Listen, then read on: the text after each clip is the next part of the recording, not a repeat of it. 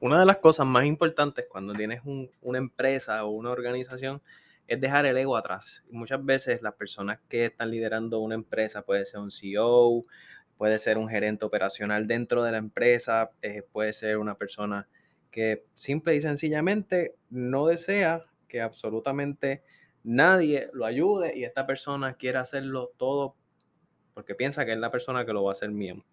Y en carácter personal puedo decir que es algo que a mí me sucedió, sucedió muchísimo, que habían tareas que yo quería hacer y no quería que nadie más las hiciera, pero las tenía que hacer yo.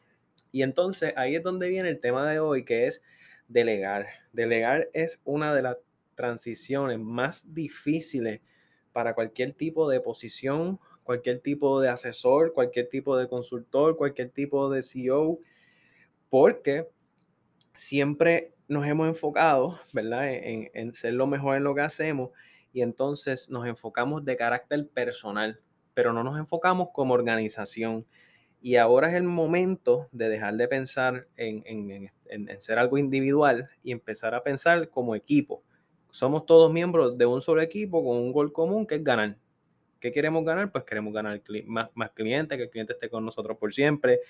Pero para que esto sea posible, tenemos que entonces cambiar ese pensamiento de individuo a un pensamiento de equipo para que entonces podamos todo el equipo prevalecer ojos de los clientes por siempre.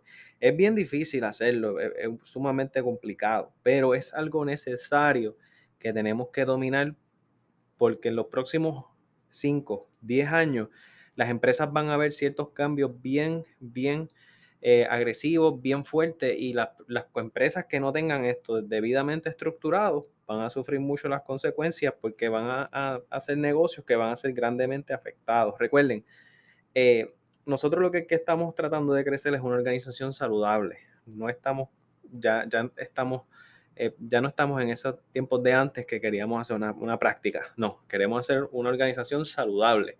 Y para eso tenemos que aprender a delegar.